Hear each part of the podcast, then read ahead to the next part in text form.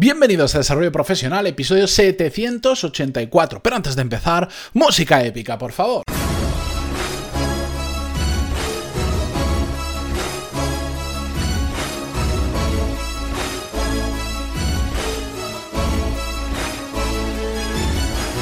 Muy buenos días a todos y bienvenidos un miércoles más a Desarrollo Profesional, el podcast donde hablamos sobre todas las técnicas, habilidades, estrategias y trucos necesarios para mejorar cada día en nuestro trabajo.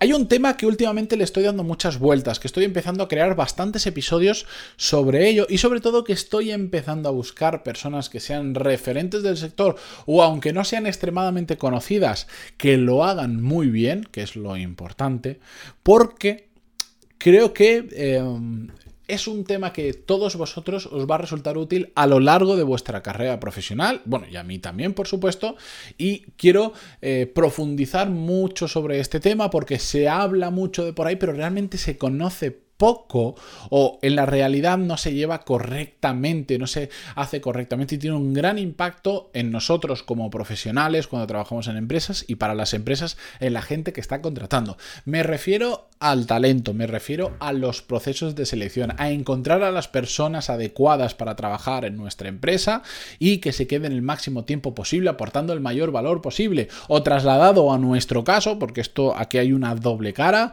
el cómo hacer que encontrar una empresa que realmente valore aquello que nosotros sabemos hacer extraordinariamente bien y por supuesto, estar bien recompensados por ello. Como os digo, ya estoy moviendo a algunas personas para traerlas al podcast.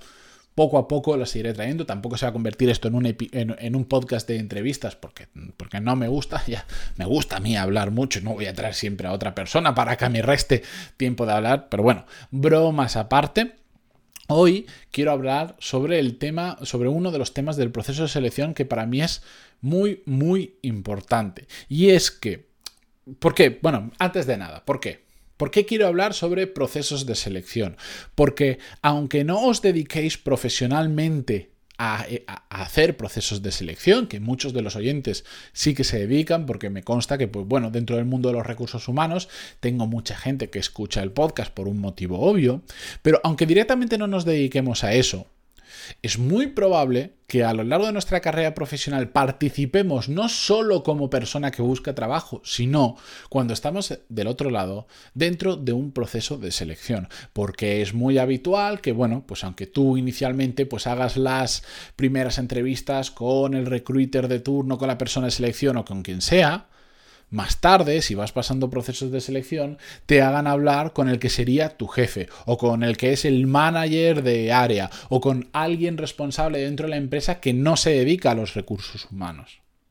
Y ese alguien, en muchas ocasiones, seremos nosotros. Lo cual, por cierto, es un buen síntoma de que la empresa confía en ti y de que la empresa valora tu criterio y quiere saber quién crees tú que puede entrar o que puede cuadrar bien con el equipo. Así que si estáis dentro de todos e-, de estos líos, es un eh, es, un síntoma positivo de que algo estáis haciendo bien.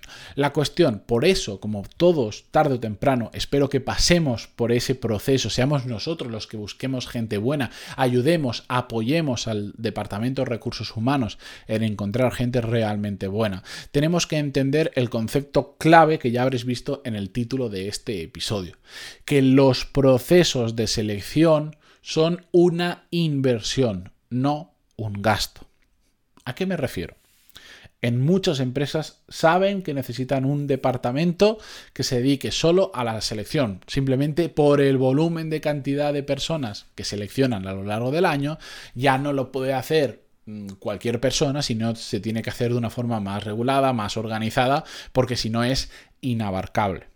Ahora bien, hay muchas empresas en las que este departamento no se le considera productivo, que es eso es una frase que he un montón de veces y que me parece horrible. Otro día lo hablamos de, no, tu departamento no es productivo y por lo tanto tiene menos interés para la empresa, pero bueno, no se les considera productivos y se les considera meramente un gasto. Y cuando tú algo lo consideras solo un gasto, ¿qué pasa? Cuando hay que recortar o cuando simplemente dices, oye, vamos a reducir gastos para maximizar beneficios, todo lo que sea gasto lo reducimos. Cuando tú consideras que la selección es simplemente un gasto, que dices, bueno, pues si antes necesitaba cuatro personas para hacer proceso de selección, me voy a quedar con tres, nos ahorramos un sueldo que son no sé cuántos miles de euros anuales y vamos reduciendo cuentas, vamos ajustando gastos. A ver, si tienes gente de sobra lo puedo entender.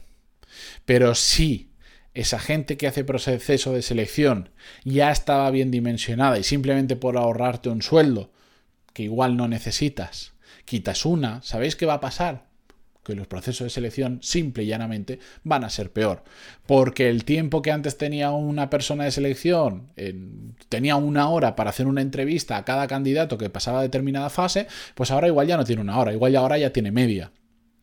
Y a menos tiempo mete en esa entrevista, menos capacidad tiene de detectar de si esa persona cuadra con el perfil que se está buscando o no, de si esa persona es realmente buena o no. ¿Y todo esto en qué termina al final?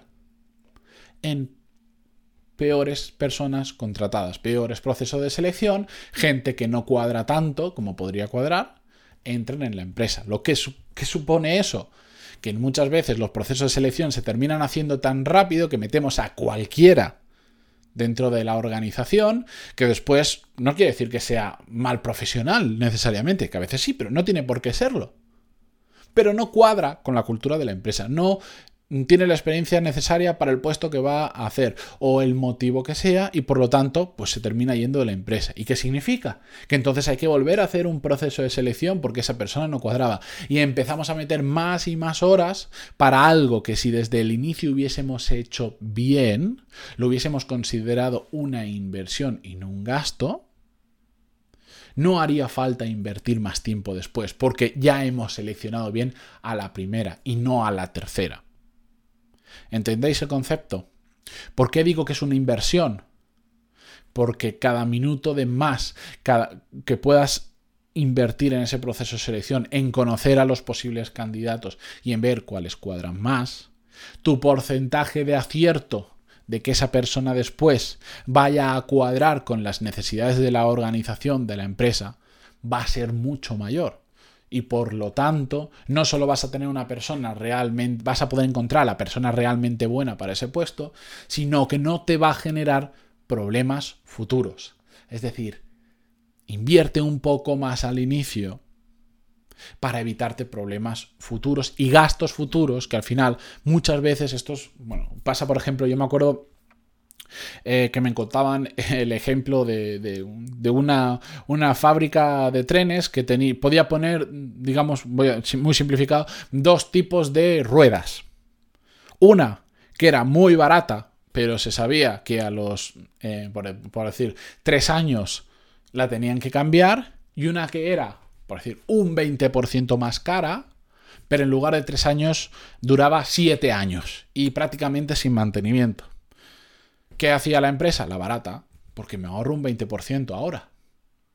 Y no pensaban, por algún motivo, esta, esto cultural que existe lamentablemente, que es el beneficio a corto plazo. Yo me ahorro ahora un 20% en hacer el tren. ¿Que dentro de tres años van a venir problemas? Bueno, ya, ya, pero eso dentro de tres años. Tres años está bien. ¿Me entendéis? Pues con esto pasa exactamente lo mismo. ¿Quieres contratar gente buena? Invierte en encontrar gente buena. Si lo que quieres es contratar gente rápido y lo más barato posible, pues sí, gástate cuatro duros. Ahora bien, los problemas que todo eso te va a dar en un futuro dentro de la empresa van a ser enormes. Y esto lo podemos trasladar a un montón, de ámbitos dentro de nuestra empresa. Hay que ser largoplacistas en todo esto. Y cuando estamos hablando de talento, muchísimo más. Porque no abunda, porque cuesta mucho encontrarlo y por lo tanto esa puede ser una ventaja competitiva dentro de nuestra empresa, el tener a gente realmente buena. Pero, como ya dije la semana pasada, si pagamos con cacahuetes, lo que único que vamos a obtener son monos. Si, mm, si no queremos invertir tiempo en selección y queremos gastar lo mínimo posible, genial. Pero ¿qué vas a obtener a cambio? Gente que no cuadra con lo que realmente necesita la empresa. Entonces, Veamos los procesos de selección como una inversión y no como un gasto. Si estáis en el punto, en el escalafón, en la jerarquía de la empresa que tenéis mano sobre estos temas, Tened gente muy buena y dadles tiempos y todas las herramientas que necesiten para selección, porque es muy importante. Las empresas no son nada, las empresas son personas y por lo tanto, a mejor sean esas personas que trabajan ahí, mejor irá la empresa, por supuesto. Que hacen falta más cosas, una estrategia clara, bla, bla, bla, por supuesto. Pero las empresas están compuestas de personas. La empresa no va bien porque va bien. La empresa va bien porque está haciendo las cosas correctas con la gente adecuada. Así que hay que invertir en encontrar a esa gente adecuada y el primer paso es tener un buen equipo con todos los recursos necesarios para poder buscar a ese talento. ¿De acuerdo? Con esto espero que, como os he dicho, si estáis en esa parte de decisión sobre los recursos humanos o colaboráis en proceso de selección dentro de vuestra empresa, tengáis todo esto muy en cuenta. Si os dicen, oye, mm, vas a ser jefe de equipo y las, a partir de ahora, cada vez que, se incorpore alguien a tu equipo, tú vas a tener que entrevistarle, ponerle cariño y ponerle amor a ese tiempo, aunque no sea mucho, pero ese tiempo que le dediquéis a hablar, a entrevistar a esa persona, porque es muy importante que conozcáis muy bien quién va a entrar o no a vuestro equipo. A veces esto es como un dolor en el culo con todo el trabajo que yo tengo y ahora además tengo que entrevistar a gente.